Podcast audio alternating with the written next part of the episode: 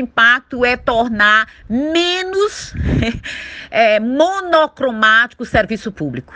Né? O serviço público ele conter a realidade, a realidade de uma pertença étnico-racial no Estado. Né? Nós temos nesse, no Estado mais de 64% daqueles que se autodeclaram pardos e mais de 4% daqueles que se autodeclaram pretos. No Brasil, para efeito de políticas públicas, quem é negro, quem são os afrodescendentes no Brasil? Aqueles que se autodeclaram pretos e pardos. Então, essa é essa essa iniciativa, essa ação afirmativa na modalidade cotas, ela vem é, proporcionar um reconhecimento étnico dessas populações que existem sim, que contribuíram, que trabalharam ao longo dos séculos, né?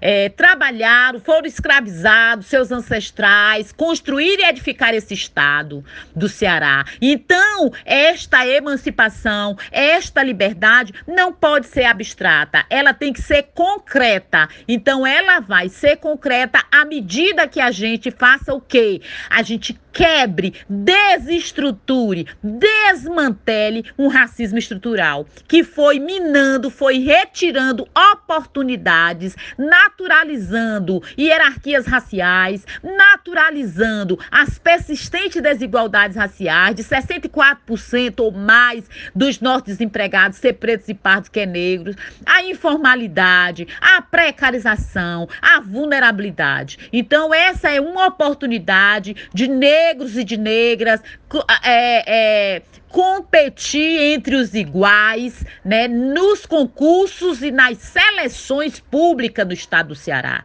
Então, o estado do Ceará, o governo do estado do Ceará, ele